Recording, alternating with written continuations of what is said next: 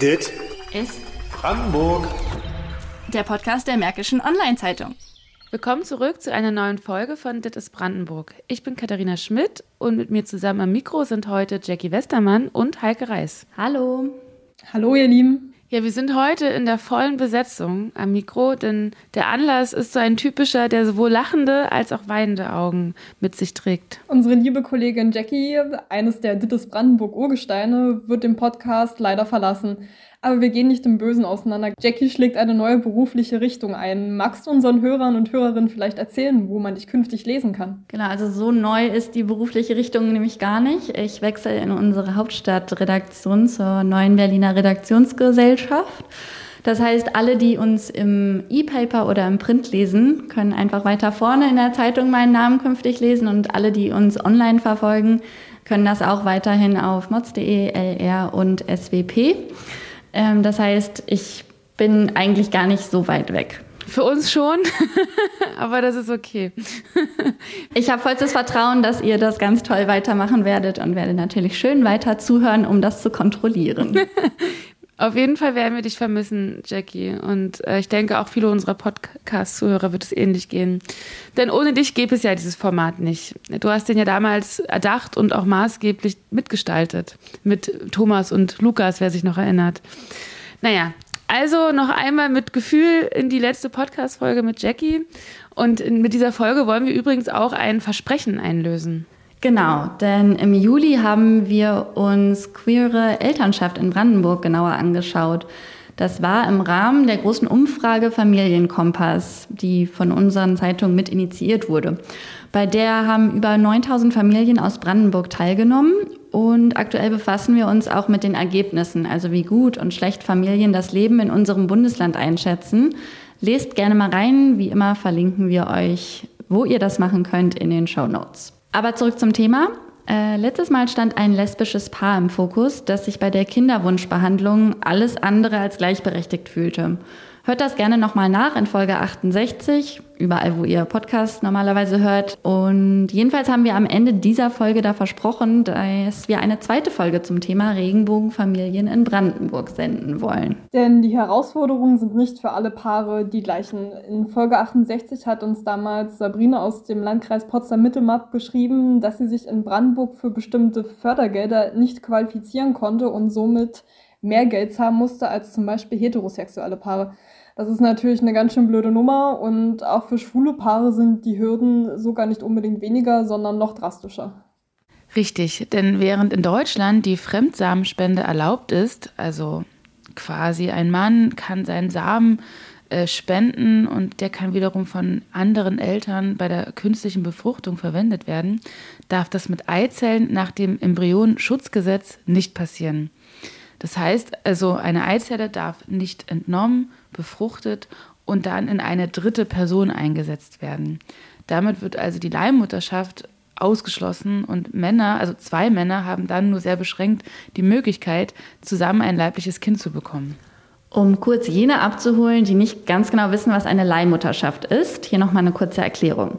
Also zu diesem Prozess gehören mindestens drei Menschen, meistens aber vier. Wir haben einmal die zwei Wunscheltern, dann jene Person, die den Embryo in ihrer Gebärmutter austrägt und oft auch noch eine vierte Person, die ihre Eizelle zur Verfügung stellt. Anders als in Deutschland ist dieses Verfahren in vielen Ländern erlaubt, zum Beispiel in ganz vielen Bundesstaaten in den USA, in einigen europäischen Ländern, zum Beispiel in der Ukraine und Russland erlaubt das auch. Das Verfahren läuft meistens so ab, also es handelt sich um ein heterosexuelles Paar, dabei wird die Eizelle der Wunschmutter entnommen, mit dem Samen ihres Partners befruchtet und in die Gebärmutter der Leihmutter eingesetzt. Oder es ist so, dass eine vierte Person die Eizelle spendet, die wiederum dann mit dem Samen des Wunschvaters befruchtet wird und danach in die Gebärmutter der Leihmutter eingesetzt wird. Die Variante ist vor allem bei schwulen Paaren relativ häufig. Ja, wie Jackie schon sagte, in vielen Ländern ist dieser Vorgang legal in Deutschland nicht. Allerdings ist es auch nicht unmöglich für deutsche Paare auf diesem Weg zu Nachwuchs zu kommen. Sie müssen sich jedoch ins Ausland begeben und anschließend viel Geld bezahlen und dann ziemlich komplizierte Behördenwege auf sich nehmen. Florian Hante aus Felten, was im Landkreis Oberhavel liegt, also nördlich von Berlin, äh, ist diesen Weg mit seinem Partner gegangen. Die beiden sind Wirte eines Landgasthofs und jetzt schon seit fünf Jahren Eltern von fünfjährigen Zwillingsmädchen. Genau, hören wir doch mal rein, wie es überhaupt zu der Entscheidung kam und wie das alles abgelaufen ist, weil viele Paare stellen sich ja doch hin und wieder mal die Frage, ob sie Nachwuchs haben wollen. Und Florian zum Beispiel dachte eigentlich, er kenne die Antwort für sich. Ich wollte eigentlich nie Kinder haben. Dann waren wir schon eine Weile zusammen und dann hat er mich irgendwann überrumpelt gefragt, wie ich zu Kindern stehe. Und habe dann aber so ein bisschen überlegt und habe dann mitgekriegt, dass er sich ja für diese Leihmuttergeschichte interessiert und so. Und habe dann meine Antwort auf den Tisch gelegt. Und zwar durch eine Schnullerkette und einen Nuckel. Das war dann so die Antwort, dass wir das starten möchten. Und dann haben wir das alles so in den Wege geleitet. Ja, und jetzt werden sie im August fünf. Ich würde es nie wieder missen wollen. Also das auf gar keinen Fall. Also das ist eigentlich so persönlich das Beste, was mir so passieren kann. Also ja, die Zeiten sind noch ein bisschen stressig, aber es, es, es macht auf jeden Fall Spaß. Das klingt ja schon mal nach einem richtig glücklichen Papa. Hast du die Mädchen denn bei dem Interview auch kennengelernt, Kathi? Ja, ich habe eine von beiden kennengelernt. Ähm, die andere war, glaube ich, gerade äh, im Haus in ihrem Zimmer und wir saßen ja draußen und genau, ihre Schwester hat halt draußen auch gespielt und wirkte sehr lebenslustig und sehr aufgeweckt. Man hört auch im Hintergrund unseres Interviews ähm, oft öfter mal ihr Quietschen und vergnügtes Lachen. Ich habe Florian auch im Interview gefragt, was die beiden Mädchen eigentlich so auszeichnet, also was das schon so für Persönchen sind und ob er auch Ähnlichkeiten beobachtet zu sich und seinem Partner. Also vom Charakter her sind die beiden total verschieden, weil es sind zweieige Zwillinge. Die eine ist ein total tiernah, die andere ist so, ja, so ein kleiner Rebell. Sie ist halt ähm, ja, sehr ähm, impulsiv auch. Setzt gerne ihren Kopf durch die andere ist so ein bisschen genügsam, ja. Also sie ist zu lieb und die andere ist halt so ein kleiner Traudi. bei mir ist es so, wenn ich Hunger habe, dann werde ich halt so ein bisschen hm, grantig. Ähm, das ist bei ihr auch so. Mhm. Also wenn die Hunger hat, du siehst es schon am, am Blick, dann fragst du auch, hast du Hunger? Ja. Yeah. Und dann weißt du schon, okay, alles klar, das hat sie dann von mir. Ja, und das mit den Tieren, mit den Tieren hat die ähm, eine ähm, von meinem Partner, das ist auch so für Tiere. Florian und sein Partner haben dir erzählt, dass es ihnen sehr wichtig ist, dass sie leibliche Kinder bekommen. Wir haben uns die Option nicht gegeben zu adoptieren. Wir wollten eigene Kinder haben oder es sind ja seine leiblichen Kinder. Ähm, und für uns kam Adoption nicht in Frage. Mhm. Weil so hast du ja immer die Gefahr, dass die Kinder wieder weggenommen werden oder irgendwelche, da kriegst du ja schon Kinder, die sind vier, fünf. Mhm. Das wollten wir nicht. Das mit der Adoption ist so ein Thema. Diese wird nicht nur vom homosexuellen Paaren als hürdenreich wahrgenommen. Lisa Haring vom Regenbogen Familienzentrum in Berlin, das zum Lesben- und Schwulenverband Berlin-Brandenburg gehört, hat uns aber berichtet, dass Adoption zumindest in ihrer Beratungspraxis mittlerweile ein bisschen besser zu funktionieren scheint. Und sie kennt mittlerweile relativ viele Paare, bei denen das geklappt haben soll. Eine weitere Option wäre dann auch noch die Pflegschaft. Doch gerade da ist die Sorge am größten, dass das Kind dann wieder weggenommen wird. Das hatte uns ja auch Sabrina schon erzählt, die wir in Folge 68, was wir vorhin ja schon mal erwähnt hatten, interviewt hatten. Das hatte sie uns auch schon erzählt. Aber natürlich ist der Wunsch nach eigenen Kindern auch verständlich. Florian und sein Partner haben sich damals für Russland entschieden, denn das ist ein Land, das die Leihmutterschaft ermöglicht und dort sind die Regeln ein bisschen anders als bei uns. In der Ukraine beispielsweise, was ein relativ häufig frequentiertes Land für Leihmutterschaft ist, hätte das Paar wenig Chancen gehabt, da die Wunscheltern dort verheiratet und verschiedengeschlechtlich sein müssen. Wiederum werden in den USA, also im Bundesstaat Kalifornien, homosexuelle Paare akzeptiert für eine Leihmutterschaft. Doch die Freiheit hat halt ihren Preis. Ich habe mir mal ähm, auf einigen Seiten für Leihmutterschaftsagenturen angeschaut, was die für eine Leihmutterschaft in den USA verlangen, also in Kalifornien verlangen. Am günstigsten waren 100.000, aber in der Regel war es deutlich höher, also zwischen 200.000 und 300.000 Euro. Genau, in Russland ist das Verfahren deutlich günstiger ähm, und dort können eben alleinstehende Männer auch Verträge mit Leihmüttern abschließen. Im Fall von Florian aus Felten war dann sein Partner der leibliche Vater und das Verfahren lief dann so ab. Ja, es werden drei Embryonen eingesetzt.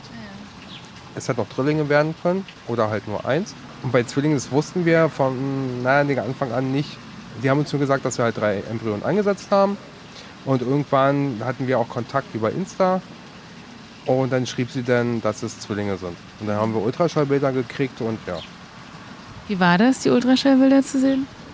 Ja, doch, das war, das war schon, es ne, ging ans Herz so ein bisschen. Weil man weiß, dass da so das eigene Kind da so drin ist. Das war schon, ja, war schon schön. Und zur Geburt sind die beiden wieder zurück nach St. Petersburg in Russland. Für Florian und seinen Partner hat sich dann ihr Leben komplett verändert. Die Kinder wurden auch früher geholt. Ähm, sechs Wochen früher sind sie zur Welt gekommen, ähm, weil die Leihmutter hatte so eine Schwangerschaftsvergiftung und dann ist sie ins Krankenhaus, dann wurden die Kinder geholt und dann sind wir am, ich glaube im September, Anfang September dann hin, waren dann 14 Tage noch da. Wir hatten dann über eine Freundin von aus Russland eine Nanny gehabt, die hat uns geholfen. So die ersten paar Tage, die hat uns die Kinder eigentlich quasi weggenommen. ähm, weil sie immer gedacht hat, ja, nix hier, Mann und so.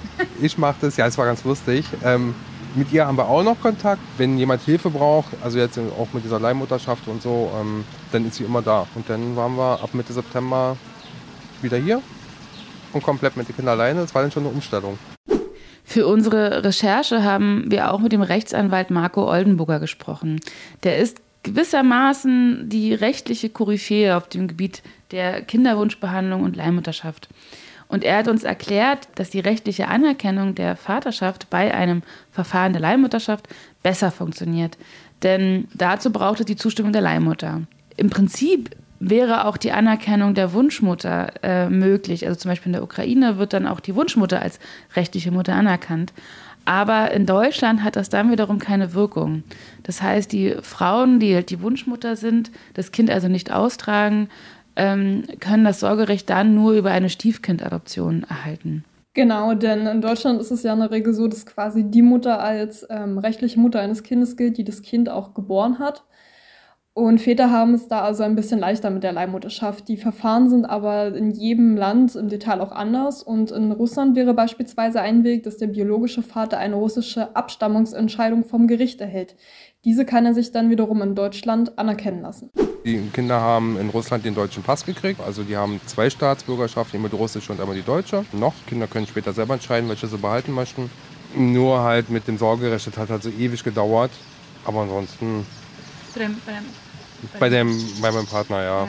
Mhm. Weil sie hatten ja bis dato noch ähm, geteiltes Sorgerecht. Sie hat ja darauf verzichtet. Das ist auch alles bei Gericht eingegangen. Nur haben sie sich das nicht übersetzen lassen. Es war ja alles in Russisch gewesen und sie haben sich das nicht übersetzen lassen, wo halt explizit drin stand, dass sie darauf verzichtet. Mhm. Und dann haben sie sich das erst übersetzen lassen und dann ging es auf einmal ruckzuck. Mhm. Aber diese Schriftstücke, das hatten die, glaube ich, schon über ein halbes Jahr da liegen und mhm nicht bearbeitet. Ja, also es sind halt so Kleinigkeiten, aber trotzdem, es war immer ein halbes Jahr. Florian selbst hat noch nicht das offizielle Sorgerecht für die Kinder, da er mit seinem Partner noch nicht verheiratet ist. Sie wollen aber noch heiraten. Probleme hatte er als Vater bislang aber nicht, doch das liegt vor allem daran, wo er lebt. Man kennt mich. Also das ist so, die Frau, die bei uns ähm, im Kinderarzt arbeitet, wohnt gegenüber. Ähm, und bisher hatte man keine Probleme irgendwie, weil man kennt sich hier einfach. Also ich habe auch noch nie so schnell Leute kennengelernt wie hier. Selbst in Berlin nicht. Also hier ging es ruckzuck. Ähm, und in Berlin brauchst du immer so Ewigkeiten. Nö, da gab es auch keine Probleme. Und wir fahren auch meistens immer zusammen irgendwo hin. Ob es jetzt ins Krankenhaus war oder zum Arzt. Also bisher waren wir da immer zusammen. Eine belastbare Statistik, wie viele Kinder aus Leihmutterschaft in Deutschland leben, gibt es bislang noch nicht, denn das Thema Leihmutterschaft ist höchst umstritten. Auch der Lesben- und Schwulenverband hat keine einheitliche offizielle Position dazu. Neben der Frage des Embryonschutzes geht es Kritikern auch um die Situation der Leihmütter, die häufig in recht prekären Lebensverhältnissen leben. Wird ihre Lage ausgenutzt und ihr Körper instrumentalisiert? Ähm, diese Punkte bringen zumindest die Gegner dieses Verfahrens an. Die Pro-Seite wiederum hält dagegen, dass Paare, die selbst kein Kind zeugen oder austragen können, auf diesem Weg die Chance bekommen sollten, überhaupt Nachwuchs zu haben. Die Pro- und Kontraseite miteinander zu versöhnen, das könnte das Modell der altruistischen Leihmutterschaft.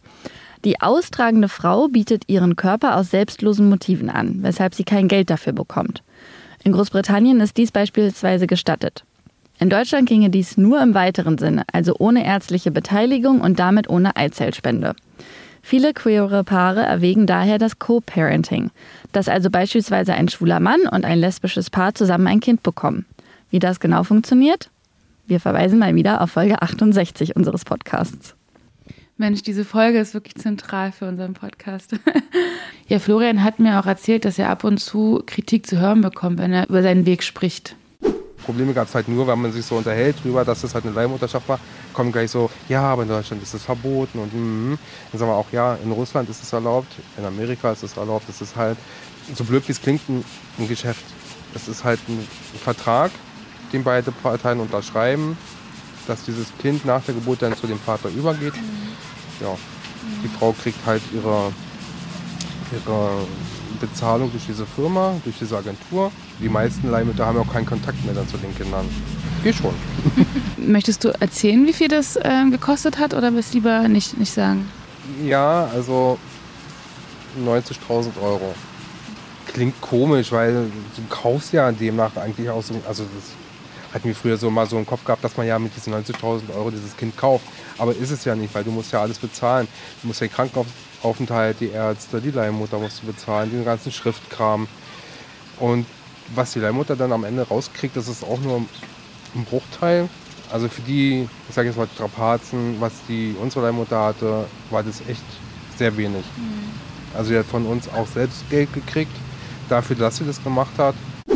Genau, also die Familie hat die Leihmutter quasi zu, zusätzlich noch unterstützt und pflegen auch nach wie vor Kontakt zu ihr. Bei unserer Recherche habe ich gelesen, dass eben ein weiterer Kritikpunkt am Verfahren der Leihmutterschaft ist, dass die Kinder möglicherweise Schwierigkeiten oder Unsicherheiten haben aufgrund ihrer möglicherweise unklaren Herkunft. Ähm, und Florian hat mir erzählt, dass es ihm sehr wichtig ist, also ihm und seinem Partner sehr wichtig ist, dass die Kinder äh, noch Kontakt haben zu der Frau, die sie ausgetragen hat. Und sie wird auch Mama genannt. Und momentan halten sie über Videochat Kontakt. Über WhatsApp oder Skype. Dann sehen sie sich, also sie schicken auch öfters Videos rüber, sie schickt uns Videos. Also das ist immer ganz, ganz lustig auch, weil die Kinder fragen uns, was hat sie denn gesagt? Und da lassen wir mal einen Google Translator laufen, damit sie das dann verstehen, was gesagt wird. Wie oft haben Sie da Kontakt, die Kinder mit der Mutter? So oft, wie sie das möchten. Also wenn sie sagen, wollen wir mit Mama reden oder so, dann rufen wir sie an, entweder sie geht dran oder nicht. Wenn sie arbeiten ist, dann geht es natürlich nicht ran, aber ansonsten eigentlich jederzeit können sie das machen, ja. Also wir sagen nicht, nie heute nicht, machen wir nicht. Wenn sie das möchten, dann machen wir das, ja. Nee, hin waren wir auf jeden Fall nochmal, dass sie auch wissen, wo sie herkommen, wo ihre Wurzeln sind. Also es ist uns auch wichtig. Da wir uns in diesem Sommer besonders mit der Frage befassen, wie es Familien in Brandenburg eigentlich geht, wo sie zufrieden sind, aber wo eben auch nicht, Stichwort Familienkompass. Deswegen hast du Kati Florian gefragt, wie er die Situation einschätzt. Genau, weil im ländlichen Brandenburg drängt sich ja das Klischee auf, dass die Menschen intoleranter sein könnten als etwa in Berlin. Und das mag vielleicht in einigen Teilen auch so sein, aber Florian und seine Familie können das nicht bestätigen. Also bisher gab es hier kein Fall, wo man blöd angemacht wurde oder wo komisch geguckt wurde. Also ich kenne auch genug andere queere Leute hier und da ist es eigentlich gar kein Thema. Also ist eigentlich relativ normal, so wie es auch sein soll. Das passt ganz gut zum Fakt, dass Brandenburg als erstes Bundesland 1992 ein Diskriminierungsverbot aufgrund der sexuellen Identität in seine Landesverfassung aufgenommen hat. Auf der anderen Seite schildert Florian, dass sein Familienmodell noch nicht als ganz normal wahrgenommen wird. Zu der Kita-Leitung sind halt ein paar Eltern gekommen, die das Thema eigentlich in der Kita thematisieren wollten, dass wir halt als überhaupt erstes Paar hier im Felden auch ähm, Kinder von der Leihmutter haben. Und da hatten wir aber irgendwie gar keine Lust, weil das für uns ganz normal ist. Also man thematisiert es ja auch nicht Mann, Frau und Kinder. Warum muss man das thematisieren, wenn zwei Männer Kinder haben oder wenn zwei Frauen Kinder haben? Da ist es dann immer ganz normal. Und deswegen haben wir für uns selber gesagt, nö, wollen wir nicht. Die Kinder kommen damit klar. Wenn die Kinder gefragt werden, wer ihre Eltern sind, dann sagen sie, Papa und Papi sind unsere Eltern und ihre Mutter lebt in Russland. Ja, also da gibt es für uns überhaupt nichts, was man irgendwie groß erklären muss. An dieser Stelle nochmal Danke an Florian und seine Familie für die ganzen Eindrücke. Das Thema Regenbogenfamilie ist natürlich noch viel umfassender. Beispielsweise haben trans- oder nicht-binäre Eltern noch immer eine Reihe von Hürden, die sie bewältigen müssen. Ihr könnt uns ja mal unter podcast.mods.de wissen lassen, ob ihr noch eine weitere Folge zu dem Thema hören möchtet. Ja, und damit sind wir am Ende dieser Folge und leider auch am Ende der Jackie-Ära bei Dit ist Brandenburg. Jackie, vielen Dank für die fantastische Arbeit mit dir und auch danke für die tolle Zeit ähm, als Kollegin und Freundin. Und ich glaube natürlich, dass wir weiterhin Freundinnen sein werden und auf eine Art sind wir auch noch weiterhin Kolleginnen. Ja, äh, vielen Dank euch beiden und äh, ich hatte auch eine ganz fantastische Zeit mit euch und es war schön, dass wir hier immer neue Folgen, neue Themen gesucht haben und gemeinsam produziert haben. Und wie gesagt, ich werde das im Auge behalten, dass ihr das schön weitermacht. An dieser Stelle auch nochmal ein großes Dankeschön an Lukas und Thomas, dass sie sich damals mit mir in das äh, Abenteuer-Podcast gestürzt haben und wir da was ganz Feines aus dem Boden gestampft haben, was ja jetzt schon fast seit drei Jahren läuft. Und äh, ich komme sehr gerne mal auf das Angebot zurück, als Gast im Podcast äh, erscheinen zu können. Genau, aber für jetzt erstmal sage ich auf Wiedersehen und vielen Dank fürs Zuhören und bitte schön weiter zuhören bei Dit ist Brandenburg. Dit ist Brandenburg. Der Podcast der Märkischen Online-Zeitung.